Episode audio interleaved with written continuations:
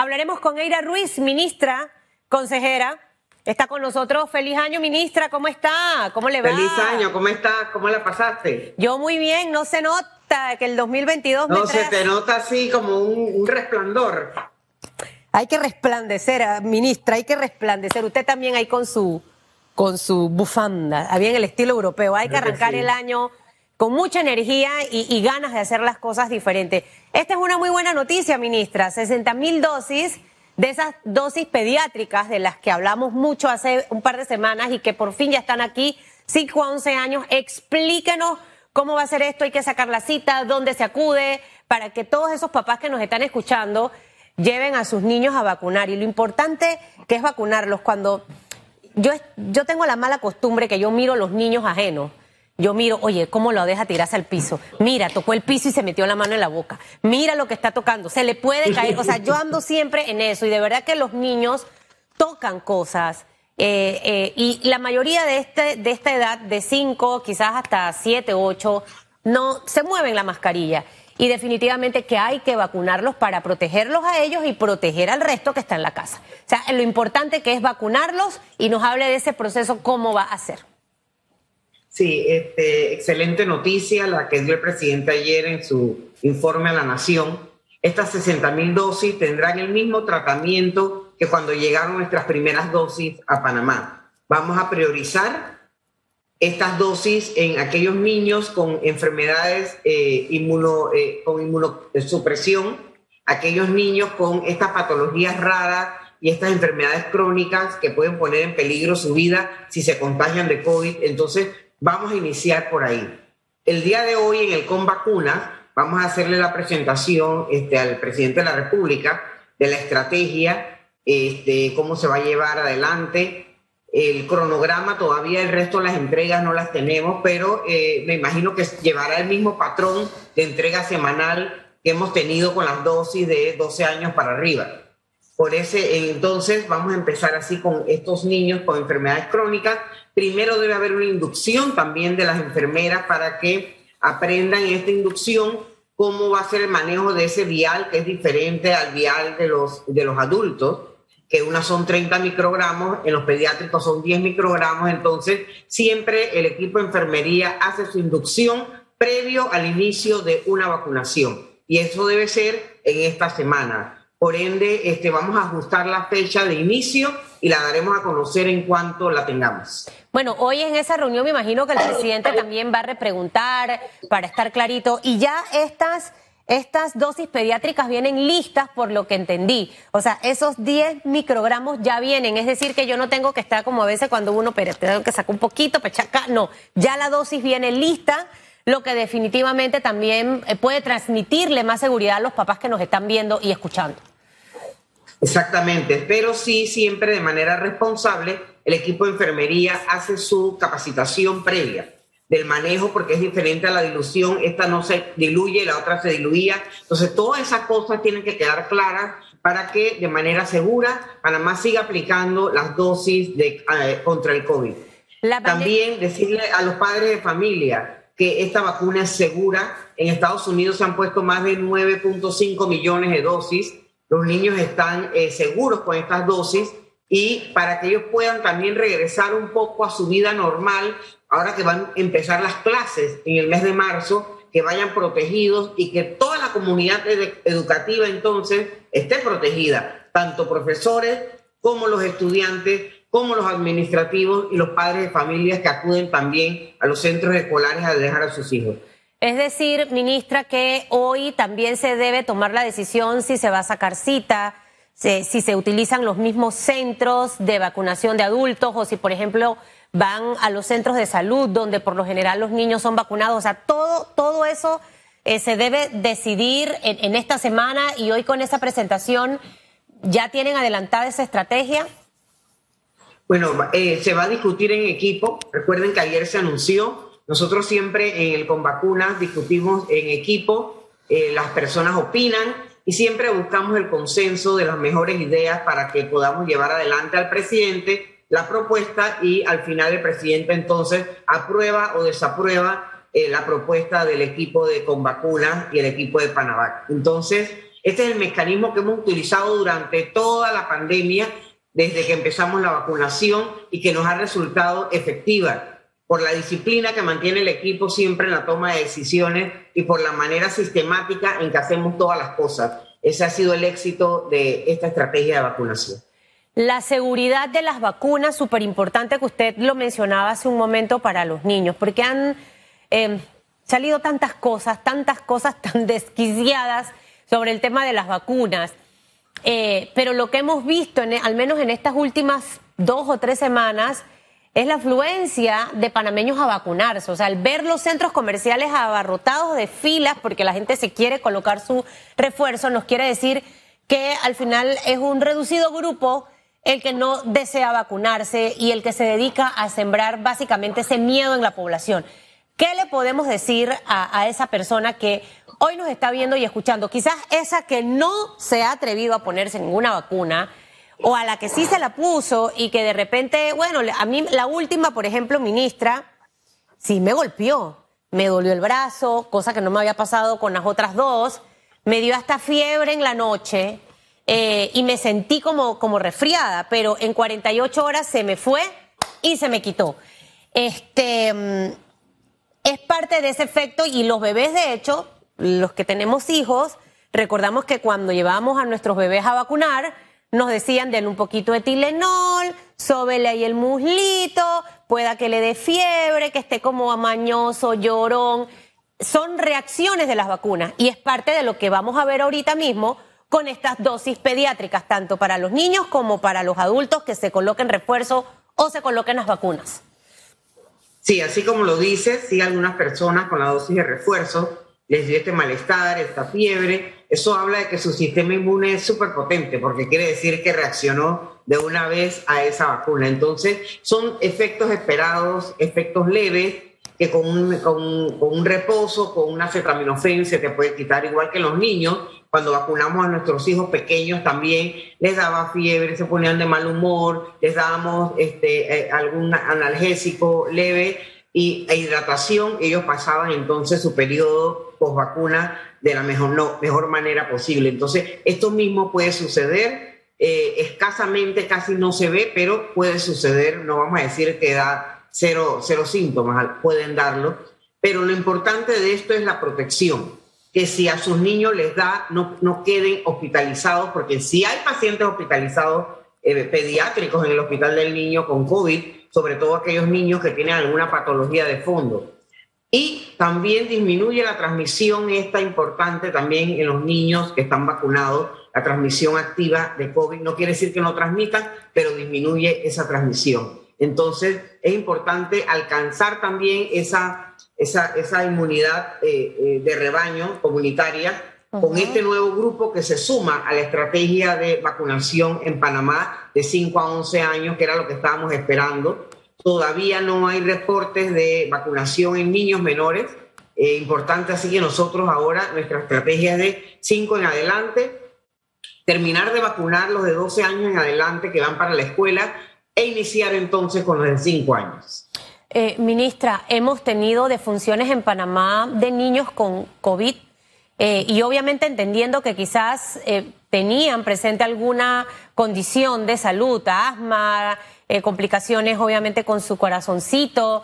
Eh, y esto para que los papás, porque muchos papás dicen, ay, si, si le da, le va a dar como un resfriado. Pero pueda que no, porque hay veces que ni sabemos si nuestros niños tienen algún tipo de, de condición de salud y lo desconocemos. Y más aún, ese niño chiquito lo carga la abuela, lo carga el abuelo y personas que quizás tienen otras enfermedades y ahí es donde está quizás también ese riesgo.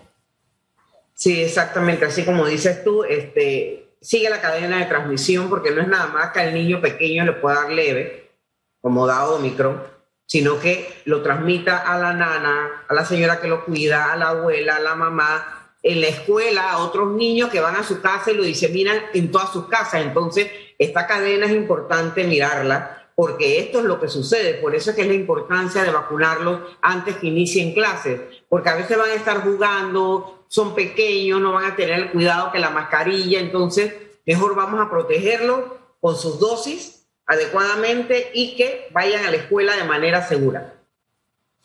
Súper importante lo que acaba de, mencionar la ministra. Ahora, eh, dejemos un poquito la vacuna, estaremos pendientes de la información que surge esta semana. Leía el fin de semana que, no sé si fue en Israel, que una eh, mujer que estaba en, estado de embarazo o estaba dando a luz, se le detectó eh, COVID, influenza a la vez. Y entonces ya, de hecho, hasta creo que fue mi esposo el que me enseñó algo así. Yo estaba yo y que, ay, no me enseñes nada de eso que no me interesa. Eh, al final, porque era como un nombre con flana, no sé, otro virus, otro nombre, ministra. Eh, ¿Qué hay de cierto en esto? Y de hecho, ojo, no sé si a una persona le puede dar COVID y le puede dos virus a la vez. No sé, no soy médico. Usted, usted de repente sí y nos puede orientar y sobre todas estas cosas que empiezan a, circular eh, con nuevas variantes y otras condiciones que se dan en el mundo. No, no solamente dos virus a la vez, se pueden dar varios virus a la vez. Padre. Aquí en Panamá se va, se va a reportar pronto el estudio, si no fue que ya lo reportaron de una, un, paciente en Veraguas, creo que era, que tenía COVID, tenía ANTA y tenía influenza, o sea, tenía de los tres virus. Entonces, sí te pueden dar varias cosas al mismo tiempo. Así que hay que protegerse, hay que protegerse para que no estemos nosotros cargando varias este, infecciones respiratorias al mismo tiempo que también te confunden porque piensas que, ay, no es que tengo una rompehuesos súper fuerte y por eso es que me siento así, pero es que lo, probablemente, tienes COVID y hay que ver cuál sepa, si tienes Delta, si tienes Omicron o si tienes Delta más influenza, entonces esto aquí de verdad que no es tan fácil, pero si usamos la mascarilla de manera adecuada, no estaremos sometidos entonces a tantas infecciones. De hecho, la cantidad de influenza bajó mucho en el país la infección respiratoria por el uso de las mascarillas. Ahora, con eso que me dice, quizás en este momento cambios de clima que también tuvimos, eh, de repente calor, de repente el aire, la lluvia, eh, y mucha gente que dice, es que creo que tengo un resfriado y que por esa razón uno lo manda, vaya a hacerse su prueba de COVID, porque a lo mejor, no sé, ministra, yo inventando locuras, porque usted sabe que yo no soy médico, pero tengo los síntomas de resfriado, ¿ok? Quizás de una influenza, pero quizás también soy asintomático de COVID. ¿Eso puede pasar? ¿Ya en Panamá hemos tenido algún indicio de personas que tienen influenza y también tienen COVID? Eh, por supuesto, se hacen la prueba y tienen COVID y también hay, hay kits especiales de laboratorio que te detectan diferentes eh, virus respiratorios al mismo tiempo. Tú te haces la prueba y metes en el cassette y te dice si tienes COVID, si tienes influencia, si es sincitial respiratorio, si tienes un rinovirus. O sea, el mismo kit te puede detectar cinco virus diferentes respiratorios al mismo tiempo. Ok. Bueno, ya aprendí hoy que nos pueden dar varios virus, así que usted no se asuste. Ya aquí mi esposo me mandó la noticia. Florona se llama la cosa. Eh, COVID y doble infección por influenza. Eh, al final es y es para que la gente no caiga como en el pánico, y usted nos lo acaba de decir que le puede dar a una persona varios virus. Es parte de lo que puede pasar, ministra. Eh, debemos estar preparados para esto, obviamente, por eso es súper importante vacunarse. Segundo, mantener las medidas de cuidado con el tema de la mascarilla, lavado de las manos y demás. Y definitivamente lo que mucha gente también ha hablado en estos últimos días es con Omicron, eh, podamos, podamos nosotros ya encontrarnos en, esa etapa en donde pudiera el COVID ir empezando a desaparecer algunas de las cosas que hemos escuchado con el tema de Omicron y que se habla mucho también, ministra, le he hecho tres preguntas en una, que en enero eh, nosotros ya pudiéramos tener en Panamá más cantidad de casos de Omicron. Esas tres cositas. La primera, el tema de que van a seguir apareciendo este tipo de cosas, que es parte de lo normal, lo que debemos hacer la segunda, el tema de Omicron, si va a desaparecer el COVID con la llegada de esta cepa. Y lo tercero, en Panamá, ¿en qué momento ya podemos esperar que vamos a tener casos para que la gente no entre en pánico y desde ya empiece a acostumbrarse a algo que va a pasar? Bueno, por ahora eh, decir que va a desaparecer el COVID porque el Omicron apareció, creo que es muy temprano para poderlo decir. Eso el tiempo nos lo dirá y las investigaciones también nos lo dirán. Lo que sí es cierto es que hasta que no estemos claros de cuál va a ser la conducta de esta cepa, al final tenemos que seguir teniendo las mismas medidas de seguridad como si fuera Delta, que es una variante muy fuerte. Así que las vamos a tratar iguales a todas. Todas a tratarlas con las mismas medidas que el Ministerio de Salud ha estado indicándonos desde el día 1 de esta pandemia.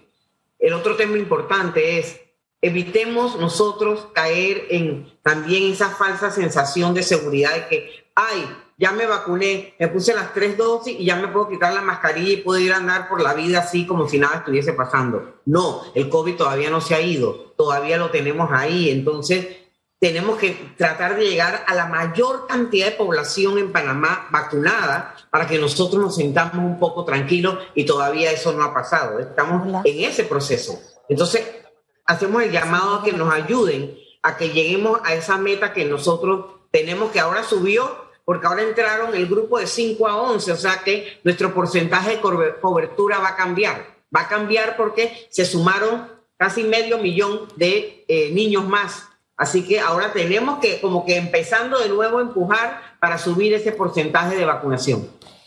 ¿Qué número de población tenemos hasta este día eh, ya vacunados, doctora? Y lo que nos hace falta básicamente, no sé si maneja la, última actualización de primeras, segundas dosis ya completados, los que no se han puesto ninguna y cómo vamos con el tema del refuerzo. Y definitivamente si en algún momento entraremos, perdón, como Israel, que ya está empezando a una cuarta dosis eh, para esa población de 60 años hacia arriba. Bueno, en este momento tenemos el 91.5% de la población meta, que era de 3 millones, 3.3 eh, aproximadamente. Tenemos el 91.5% de primeras dosis, 88.4% de segundas dosis y tenemos todavía en esas terceras dosis alrededor de 300.000, 350.000 personas vacunadas. O sea que todavía nos falta mucha gente por vacunar en esa dosis de refuerzo y que, por ejemplo, esta semana nosotros vamos a tener alrededor de ocho circuitos en los que estamos entrando que les toca ya la dosis de refuerzo por tener ya tres meses de haberse aplicado la segunda dosis. Eso también lo estaremos anunciando después del con vacunas, cuáles son esos circuitos que les toca en esta semana. Entonces, esa es la cantidad. Ahora se suma en los 510 mil niños de 5 a 11 años que debemos vacunar se suma a la población meta, por ende cambia el porcentaje entonces de nuevo.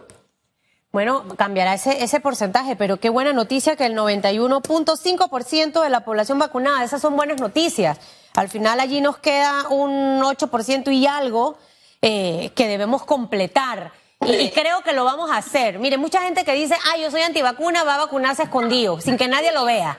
Porque al final siente esa inseguridad y, ese doble discurso no funciona. Ese, ese porcentaje que queda sin vacunación hay que, hay que tratar de alcanzarlo en los próximos días. En cuanto a los tratamientos... Que eso es que se dan cuenta de la evidencia científica, a veces muchos esperan ver estudios en otros países, qué pasa aquí en Panamá, ya ha pasado tiempo y no ha pasado nada, gracias a Dios, entonces eh, también les, vamos a, le estamos dando tiempo para que ellos de manera este, personal se den cuenta de que es importante la vacunación y que no tengan miedo que se sientan seguros de que lo que estamos ofreciendo es algo de calidad y es algo bueno para todos los panameños. Entonces, los invitamos a que se vayan a poner esa primera dosis, aquellos panameños y residentes que aún no, no, no han tomado esa decisión, porque esto salva vidas y se ha demostrado en los números que nosotros tenemos y en la calidad de vida de los pacientes cuando les da COVID vacunados, no es lo mismo cuando te da COVID cuando no tenían la vacuna. Entonces,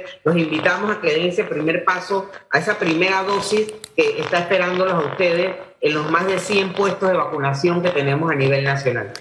Carnavales, ministra, por ahí hay como una bullita, no sé si es el micrófono o algo ahí, mira, ve, porque se escuchaba como un Carnavales y tema de las escuelas. Definitivamente que esta decisión, si habrá o no carnavales, cuándo se toma, esa como, como una pregunta.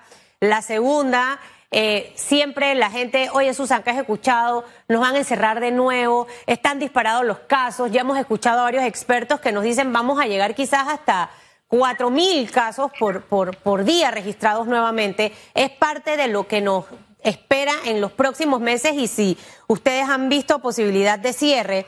Y el tema obviamente de las escuelas, que ya arrancamos el 7 de marzo y que definitivamente es una prioridad para el país Eh, señora ministra, esas tres cositas antes de despedir. Sí, eh, las prioridades, como tú dices, se enumeran. La prioridad número uno, salvar vidas.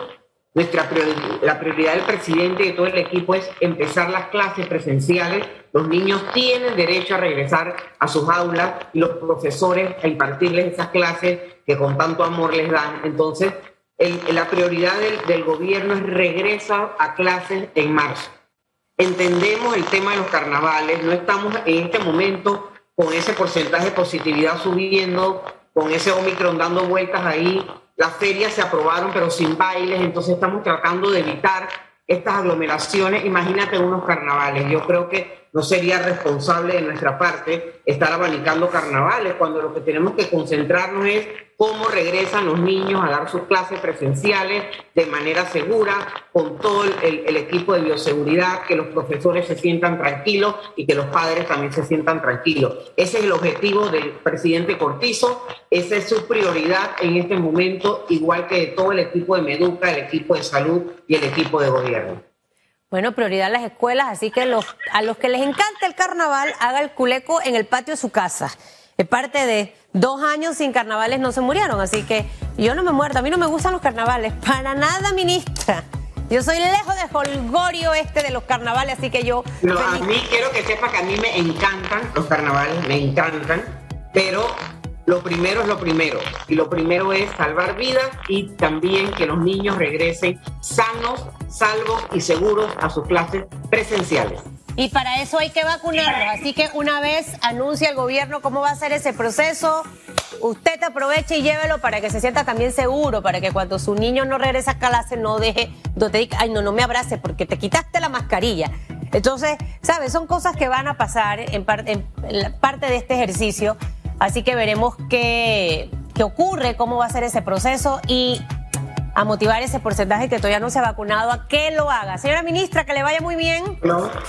Feliz año, que la pase súper y un saludo a todos, de verdad que este va a ser un año excelente. Así es, esa es la, la actitud. Va a ser un buen año. Gracias, ministra. Hacemos una pausa. Son las